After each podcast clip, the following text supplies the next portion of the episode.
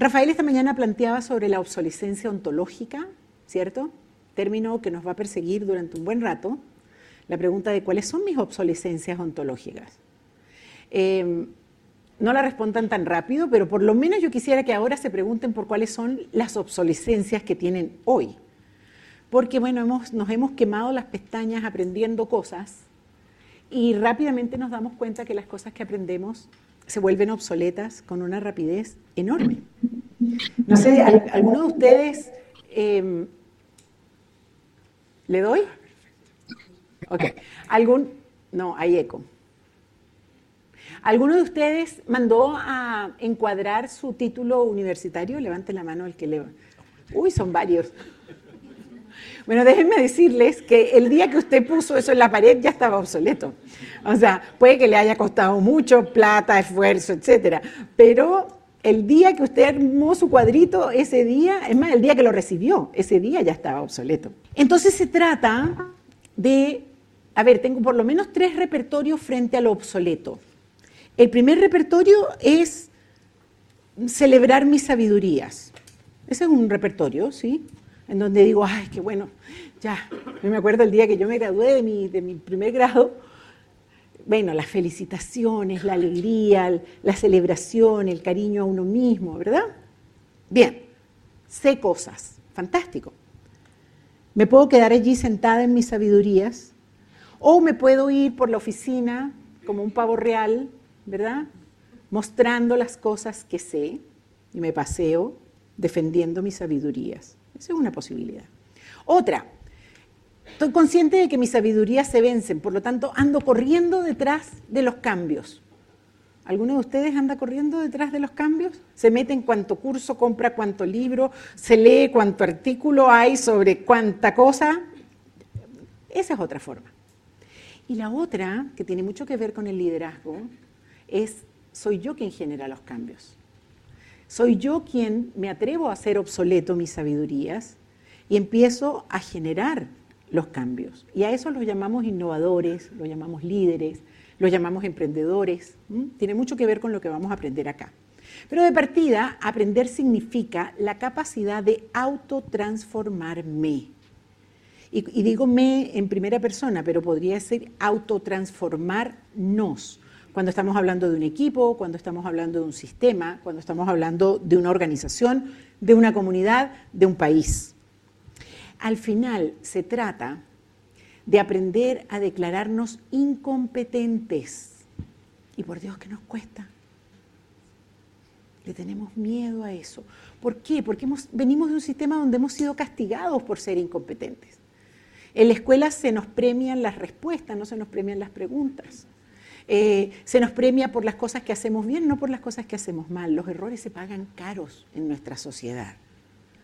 Y frente a eso, entonces, ¿qué es lo que enseñamos? A meter los errores debajo de la mesa, lo más escondidos posible. Y tratamos de estar, como ya les dije antes, mostrando lo que sé. Yo quiero hoy declarar aquí con ustedes este, un territorio libre para poder hablar de nuestras incompetencias sin que eso sea castigado. Y ya después voy a tener que ponerle un matiz a esto porque esto es un proceso de certificación y ustedes en algún momento van a tener que mostrar que son capaces de hacer las cosas de una cierta manera. Pero va a seguir siendo siempre, y eso sí se los puedo asegurar, un motivo de celebración que usted se dé cuenta de sus incompetencias. Y eso es la base de Eureka, el espacio Ilumni que les decía antes.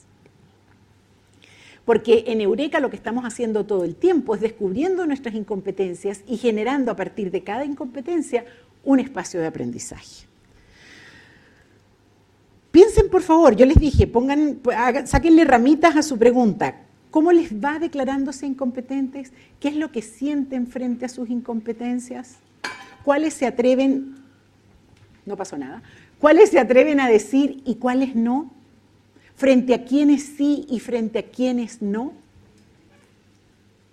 Todos esos son elementos de reflexión en este momento. Voy con algo que dijo, eh, que tiene que ver con el aprender a aprender. Nosotros decimos que el aprender a aprender es la madre de todas las competencias. Si usted en este programa solo aprende a aprender con mayor efectividad, ya tiene ganado una buena parte del proceso. Y no va a ser fácil, se los anuncio, porque el tipo de aprendizaje que ustedes van a tener aquí es el aprendizaje ontológico. Ustedes van a aprender a darle vuelta a su mindset, con la única diferencia que mindset está dicho en clave cognitiva, solamente de mente. Y aquí el giro va a ser desde el punto de vista corporal y desde el punto de vista emocional también. ¿Mm? Muy bien. Y voy, que no solamente es necesario aprender a aprender, es necesario también aprender a desaprender. Y desaprender significa desamarrar cosas. No quiero que estén conmigo. ¿Es fácil eso? Nada fácil. De hecho, neurobiológicamente casi es imposible. Porque una vez que esas neuronas se han conectado y han generado ese vínculo tan fuerte, pues hay que meterle muchísimo, muchísima recurrencia, muchísima práctica para que un nuevo vínculo se, se establezca por encima del anterior. El anterior no desaparece. Entonces, es complicado esto de desaprender. Pero en este momento en el programa es muy importante que yo les hable de esto, porque todos ustedes vienen con sabidurías, estamos muy conscientes. Parte de nuestra escuela y de nuestra marca es que justamente llegan personas que son sabias, que tienen muchos, muchos programas, muchos cursos, muchas certificaciones, mucha experiencia. Y entonces si yo llego acá a defender mis sabidurías, pues voy a pasar un rato difícil. Es como querer amoblar la casa llena de muebles con otros muebles que no caben. Entonces, recomendación, haga espacio. Después que el programa termine, en 10 meses más, ustedes van a poder hacer sus propias amalgamas, sus propias mezclas, con las sabidurías que ustedes traen. Pero ahora hagan espacio. No es fácil. Metafóricamente suena muy bonito, hago espacio, pero en realidad me va a costar. ¿Por qué? Porque ustedes están en este momento haciendo transferencias, conectando con todas las cosas que ya saben y eso es muy relevante. Muy relevante. Pero a veces las cosas que les vamos a decir son muy distintas al sentido común con el que usted ha vivido durante mucho tiempo. Todos tenemos hábitos, somos manojos de hábitos. Tenemos hábitos lingüísticos, hábitos emocionales y hábitos corporales. Hacemos las cosas recurrentemente de la misma forma. Hagan la prueba mañana en la mañana. Cepíllense los dientes con la otra mano. Hagan la prueba. Solamente para que sientan la fuerza de los hábitos. Son tremendamente fuertes. Y parte de lo que vamos a hacer acá empezar a desafiar algunos hábitos que ustedes tienen, porque es posible que ese resultado que están teniendo, modelo SAR, que no los tiene satisfechos, tenga que ver con alguno de los hábitos. Tenemos hábitos relacionales, tenemos hábitos de convivencia conmigo y con los otros que nos están haciendo mantenernos en un resultado que no nos gusta. Muy bien. Acá vamos a, trabajar por lo menos con tres formas de aprendizaje complementarias. Aprendizaje por imitación, van a, inevitablemente van a imitar a sus coaches. Parte de las cosas que vamos a hacer es que les vamos a poner distintos coaches para que logren captar la estructura más allá del estilo personal. Y ustedes van a desarrollar luego su propio estilo, por supuesto. Aprendizaje por enseñanza, esto que estoy haciendo ahora, les estoy contando un cuento, esperando que aprendan un porcentaje importante de lo que les estoy diciendo. Y aprendizaje autónomo. Aquí va a haber mucho aprendizaje autónomo. Yo diría que el 80% del programa ocurre en tiempos propios, organizado por ustedes mismos. Vamos a volver sobre esta idea cuando Nicolás les presente el programa el día 4. 4 voy a volver sobre la idea del aprendizaje autónomo, porque este es un, este, el avance en este programa depende de la fortaleza de su motor de autonomía. Bueno, ya vamos a evaluar cuán fuerte está ese motor. Me vi caras de terror por aquí. Ok, muy bien. Ok, vamos a bajar un poquito la velocidad Y voy a hacer otra pregunta, pero la voy a hacer lento. ¿Se vale levantar la mano, gente en casa, por favor? Cuando yo digo, tal persona aprendió, ¿cuáles son los elementos que están en ese fenómeno? A ver, les doy un ejemplo. Eh, contraté a Clara para formar parte del equipo de admisión. ¿Ok? Le digo, aprendiste. ¿Qué está involucrado allí? Hablen fuerte, yo repito, y si en digital saben, levantan la mano o abren el micrófono y hablan. A ver, eh, conocimiento y tibio, adquisición de herramientas, su mano levantada, ¿qué quiere decir? Un juicio. Un juicio, ajá, ¿hecho por quién? Por el, por el maestro. Un juicio hecho por el maestro o por quien contrató. Yo digo, tú aprendiste. ¿Y tú no te das cuenta de que tú aprendiste? Sí, o sea que puede ser tú también haciendo un juicio de que aprendí bien. Una repetición, ajá. Competencias, bien. Capacidad de acción, sí.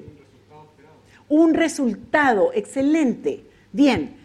Ahora, hay un factor que, que, están perdiendo en esta forma de ver el aprendizaje. Fíjate que lo que dice Claudia es interesante. Primero hay un observador, alguien que mira algo y dice, oh, aprendiste. O también puedo mirar y digo, oh, aprendí. ¿Mm? O sea, me puedo mirar yo puedo mirar a otro. Ahora, ¿qué operación mental tengo que hacer para decir, ¿aprendiste o aprendí? ¿Qué operación mental? Ajá. ¿Quién dijo evaluación? Bien, evaluación. ¿Y qué significa evaluar? Evaluar significa hacer juicios. El tercer día nos vamos a meter, pero así, a la piscina de los juicios. ¿Pero qué significa eh, hacer ese juicio? Observar. Dice observar, si pudiéramos dar micrófono sería maravilloso. De repente quédate por aquí, Elsa. Es observar si la acción obtuvo resultado. Bien, estás conectando con lo que dijo el compañero por allá atrás. Observar si la acción genera el resultado. Bien e insuficiente. Me falta un factor que tú misma agregaste hoy en la mañana. ¿En la mañana? Sí. Cuando hablaste aquí, paradita aquí. ¿Del tiempo? El tiempo, señora. Bien. Hoy me sonó durísimo, ¿verdad? Sí, sonó muy fuerte. El tiempo. El tiempo es clave. ¿Por qué? Porque cuando yo digo aprendiste o aprendí, estoy haciendo una comparación y una comparación en el tiempo. Estoy comparando un tiempo A, en donde esa competencia no estaba presente, versus un tiempo B, donde esa competencia aparece. Entonces, sumemos elementos. Capacidad de acción, presente, ausente en algún momento, presente posteriormente, personas que hacen el juicio mirando esa capacidad de acción, ¿cierto? Ahora quiero hacer una diferencia. ¿Qué te está apretando? Claro, pero yo puedo tener expectativas. Fíjate que cuando yo contraté a, ¿cómo se llamaba? A Clarita, yo tenía muchas expectativas con ella. Muchas. Y ella también tenía expectativas. Claro, pero ya va, es que tú déjame ir atrás, devuelve la película, devuelve la película un poquito. Entonces, cuando yo contraté a Clarita, le dije, oye, Clarita, en, este, en este trabajo tienes que aprender Salesforce. ¿Tú sabes Salesforce? Y me dice, no, no tengo idea, ¿qué es eso? Yo le digo, bueno, eso es un software que utilizamos para poder eh, registrar a la gente, etcétera, etcétera. Me dice, oye, ¿sabes, Alicia? No lo sé, pero este trabajo me interesa mucho, dame una semana y yo aprendo. Es posible que sus expectativas le hayan dado la energía suficiente para darme esa respuesta. Y yo miro su currículum y digo, sí, ¿sabes qué? Me interesas. Entonces vamos, nos vemos el lunes de la próxima semana. Cuando el lunes de la próxima semana me junto con ella, le digo, ok, procesame esta información a través de Salesforce y veo que lo logra hacer. Ella dice, aprendí, yo digo, aprendiste. Bien, contratada, fantástico, ¿cierto? Ahora, por favor, párense un momentito allí, porque si yo le pregunto a Clarita, ahora cuéntame qué opinas sobre Salesforce, ella me puede decir, ah, es un programa muy interesante, muy bueno, porque ta, ta, ta, ta, ta. Digo, ¿es- ¿esas opiniones son una capacidad de acción efectiva? No. Entonces vamos a diferenciar, por favor, entre aprendizajes y opiniones, entre saber y opinar.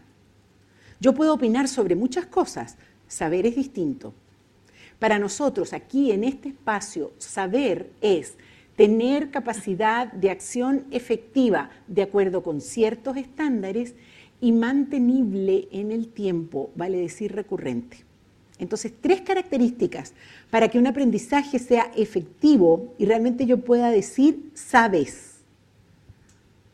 El primero, que sea efectivo, vale decir que la capacidad de acción esté allí. El segundo, que sea recurrente, efectivo, recurrente. Se me perdió el tercero. Efectivo, recurrente y el tercero es autónomo. Porque si Clarita me dice, eh, déjame, mm, te traigo a la persona que me enseñó, yo, yo le digo, Clarita, maravilloso, me encantas, pero déjame contratar a la persona que te enseñó, porque él es el que sabe, ¿verdad? Me caes muy bien, pero... Entonces, efectividad, recurrencia y autonomía son las tres características de una capacidad de acción para que yo pueda decir que hubo aprendizaje. Esto es bien importante. Porque en tercera conferencia, cuando ustedes estén en su proceso de certificación, nosotros no les vamos a preguntar, aquí no hacemos exámenes.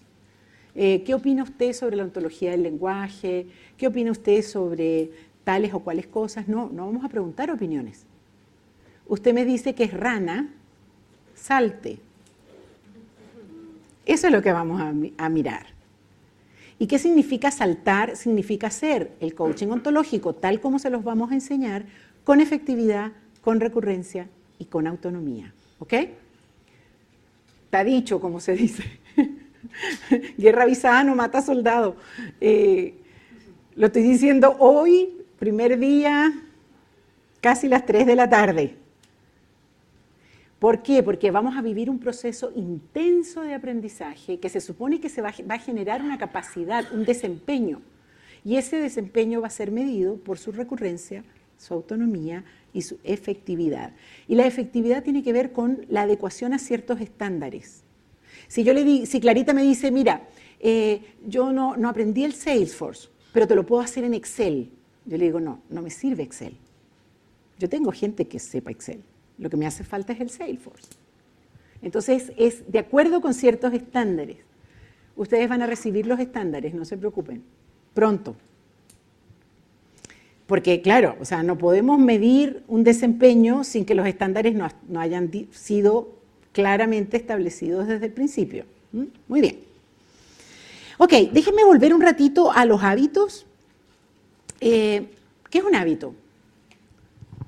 Me pueden poner en el chat, porque ya vi que puedo leer el chat. ¿Qué es un hábito, gente, digital? Una costumbre, una acción recurrente, me dicen acá, un programa.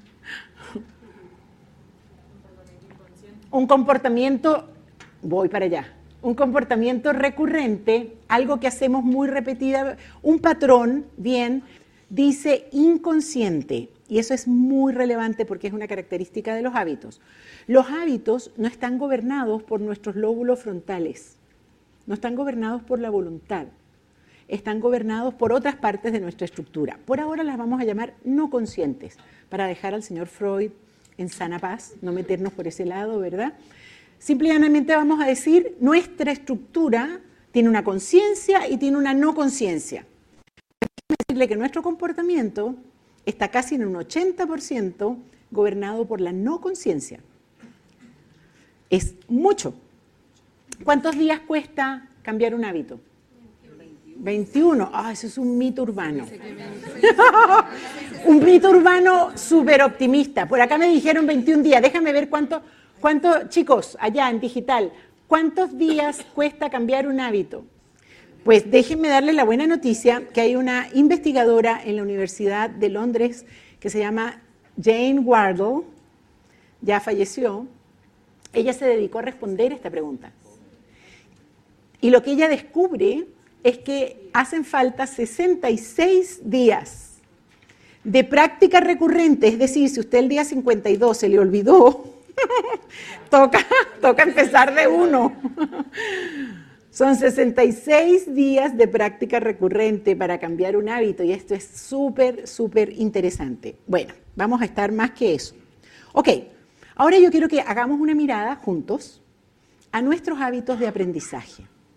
¿Bien? particularmente aquellos hábitos que operan, acuérdense, los hábitos operan desde lo no consciente. Si no, no los decido, me pasa, los hábitos me ocurren. No, no, no, no decido cruzar los brazos de la manera como los cruzo. Me ocurre que cruzo los brazos de esa manera. Entonces, vamos a trabajar un poquito con los hábitos relacionados con el aprendizaje. ¿Bien? Y yo los voy a trabajar en la forma de voces. Y estas voces tienen cuerpo y tienen emoción. Cualquier parecido con la realidad es mera coincidencia. Bien, les voy a decir varios. Y ustedes me dirán, pueden levantar la mano tímidamente para ver si este hábito les pertenece. El primero, esto yo ya me lo sé. ¿Han estado ahí? Fantástico, fantástico. Y a veces, ¿saben qué? A veces lo hacemos bien disimuladamente. Yo voy a saludar a alguien, hola, mucho gusto.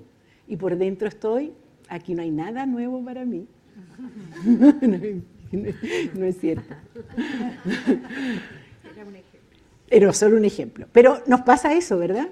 A veces vamos a una película, ah, esta ya como que la vi, o estoy en una charla, esto ya yo lo escuché, eh, o conozco a alguien y digo, aquí no hay nada para mí. ¿Cuántas oportunidades de aprendizaje se han perdido por eso? ¿Qué emoción está allí? Póngamela en el chat, gente. ¿Qué emoción hay en esto? Yo ya me lo sé. Soberbia, desinterés, me ponen allá, ego. A ver, ángulo de barbilla. Ah, ah, vieron indiferencia, no, para el otro lado. Boca chueca. Todo eso, pero no me están sacando la que quiero. Ah, a ver.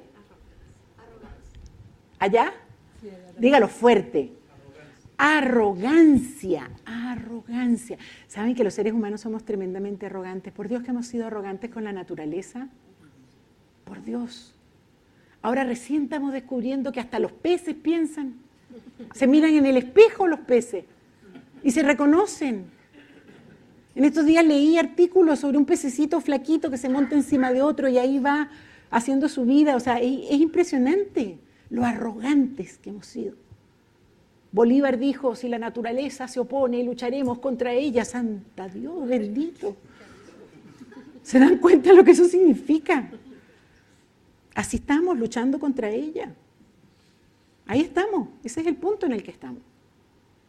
Tremendamente arrogantes. Entonces lo importante ahí es cuántas oportunidades de aprendizaje nos hemos perdido por ser sutil o descaradamente arrogantes. Segundo hábito. ¿Por qué me habrán mandado a mí este curso? Está raro porque la verdad es que quien tenía que venir era no, él está feliz allá en la oficina. O porque no mandaron a la cuerda de manganzones que trabajan conmigo. Esos tenían que venir, no yo. Por ahí me han hecho varias veces la pregunta, ¿no tendrán un cursito para hijos adolescentes? No voy a mirar a nadie. O para esposas o para maridos. claro, porque el que tiene que aprender es otro. Si yo estoy bien, yo estoy fantástica, yo estoy completita. Tremendo hábito. El que tiene que aprender está allá, en cualquier lugar, no aquí. Buena y mala noticia son ustedes los que están aquí. Y vamos a trabajar con eso. Muy bien, otro, tercer hábito. ¿Y esto para qué me sirve? Usted ponga lo que quiera ahí, ¿verdad? Resulta que los adultos eh, necesitamos tener la respuesta a esto para qué me sirve inmediatamente. ¿Cuántas oportunidades de aprendizaje nos hemos perdido por la necesidad de tener esa respuesta inmediata? Es más, les puedo decir que en 45 minutos más se van a estar haciendo esa pregunta. Entonces, petición, por favor, cuando esa pregunta surja, porque va a surgir, calma, eh, casi como que, por favor, un voto de confianza, Alicia, prometo con la mano en el corazón que todo va a ser sentido. todo va a ser sentido.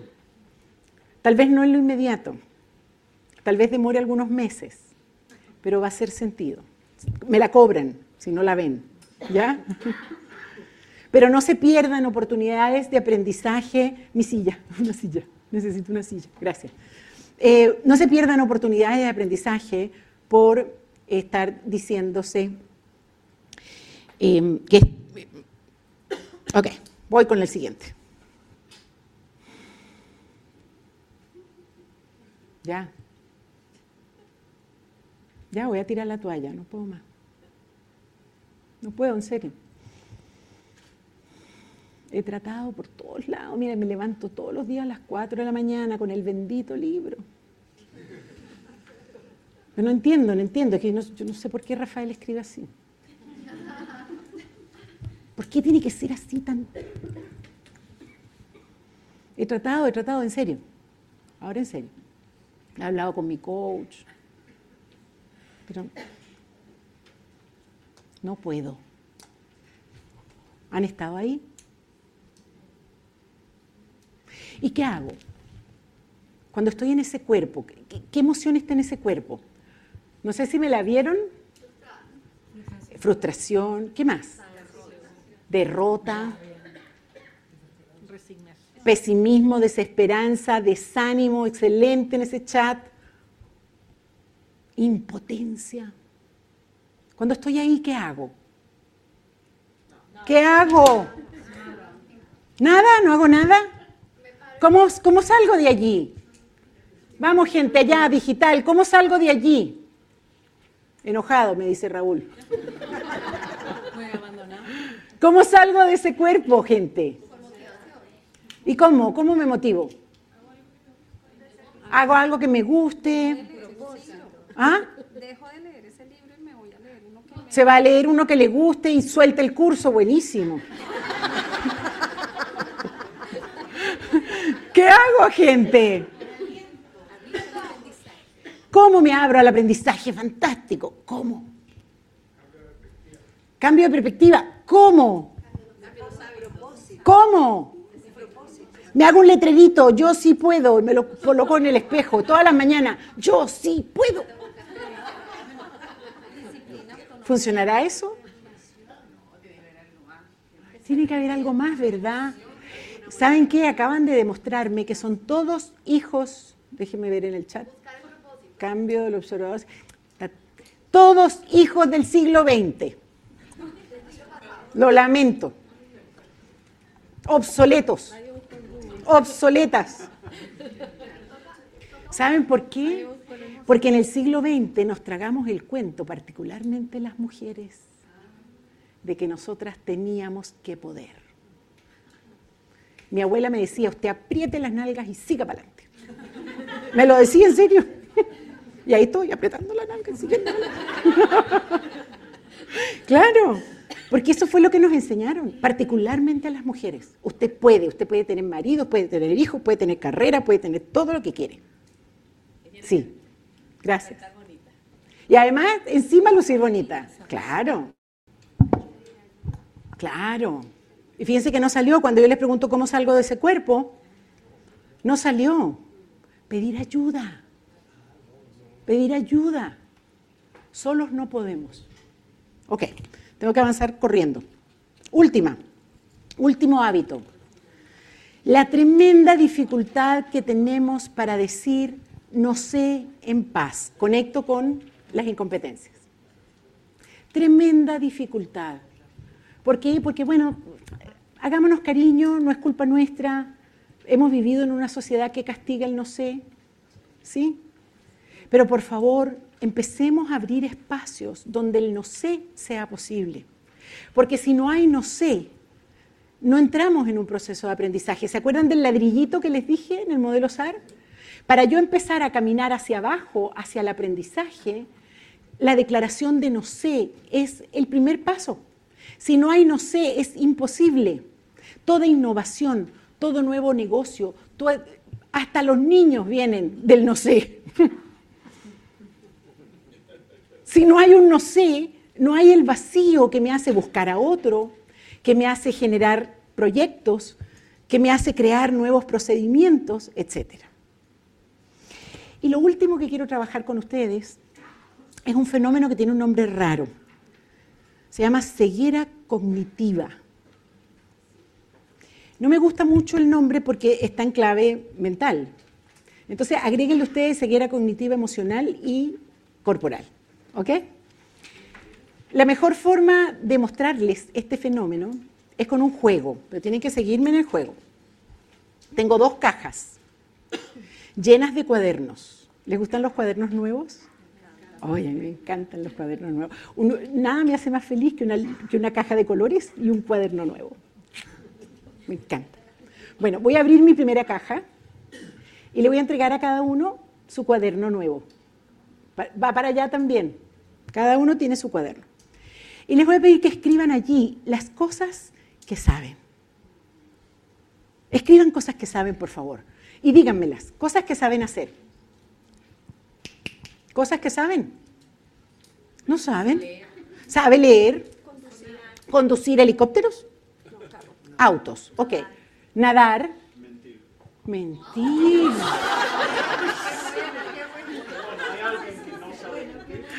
Está bien, Alexander, bien, es una declaración interesante. Dijimos que esto era territorio libre, ¿verdad? Muy bien. ¿Qué más sabemos? Ah, por aquí hay uno que dice que sabe decir la verdad. Ok. En el chat, ¿qué saben? Soy coreógrafa. Combinar ingredientes. Bien. ¿Qué más? Cocinar, bien. Leer y bailar, dicen por allá. Escribir. Amar. Muy bien. Algunos de ustedes muy sabios escribirán las 100 páginas del cuaderno, otros escribirán 80, otros escribirán 40. El caso es que usted cierre ese cuaderno y tiene el cuaderno de sus sabidurías. ¿Ok? Ahora voy a abrir la otra caja y reparto otra vez un cuaderno. 100 hojas blancas. Y usted va a escribir las cosas que sabe que no sabe. Díganme cosas que saben que no saben. Cocinar, por ahí hay un profe. Pilotear un avión. Cantar italiano. Tocar guitarra. No sé hablar mandarín, me dice. No sé cantar, por aquí hay un profe.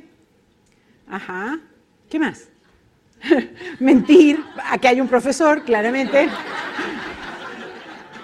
No sé hablar bajito, dice Carolina. Bien, te aseguro que hay profesores en, esta nueva comunidad.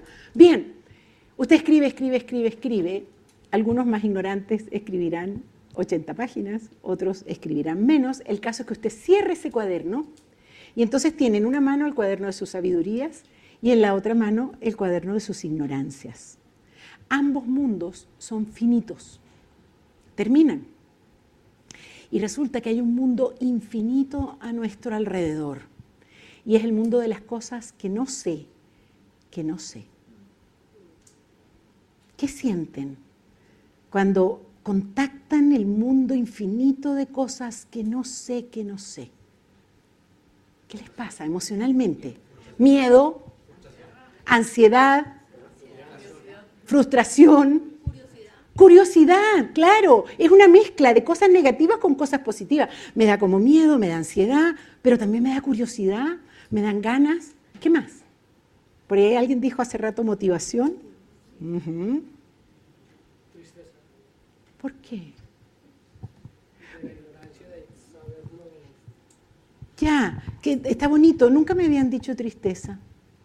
Sí, yo digo tristeza por el tema de que eh, cuando uno despierta y sabe que no sabe muchas cosas, tristeza de, de pronto no tener el tiempo para aprender tantas cosas que puede Está- está- encontrarse en la vida. Sabes que no había escuchado nunca una articulación tan clara de la ansiedad del ser humano contemporáneo. Yo creo que lo que tú estás diciendo expresa con mucha nitidez la ansiedad que sentimos, porque estamos bombardeados de cosas. Y por supuesto que hay millones de cosas que no sabemos, pero ¿sabes lo más interesante? Que hay algunas cosas que tenemos aquí, frente a la nariz, y no sabemos que no las sabemos. Y yo que- quiero pensar que una mano levantada es eso. Hace rato, ok, ya, ya. Quiero pensar que este programa, este programa les va a ir eh, mostrando áreas de cegueras cognitivas. Eh, pero yo no estoy hablando del James Webb, ¿saben lo que es eso? ¿Quién sabe? el, el tremendo, hermoso telescopio que está mandando fotografías del universo. O sea, yo no estoy hablando de eso, que es deslumbrante. Estoy hablando de cosas que tenemos en la casa, que tenemos en mi equipo de trabajo. Parte de la misión de este programa es mostrarles a cada uno de ustedes áreas de estas cegueras cognitivas que a veces me hacen difícil relacionarme con mi jefe, con mi hija, con mi pareja, conmigo mismo. Ese es el universo que vamos a estar explorando, que es tan deslumbrante como el que ese tremendo y hermoso telescopio nos está mostrando. Muy bien. Dejo tres frases. Lo que sé es siempre finito. Lo que no sé es siempre infinito. Por lo tanto, siempre soy infinitamente ignorante. Lo cual, honestamente, y a mi juicio, humildemente, es la mejor noticia que le pueden dar a uno. Claro. Y entonces aquí nos podemos instalar en que, dado que somos siempre infinitamente ignorantes, por favor, compartamos nuestras ignorancias en la sana paz de que estamos en un proceso de aprendizaje en donde vamos a aprender muchísimo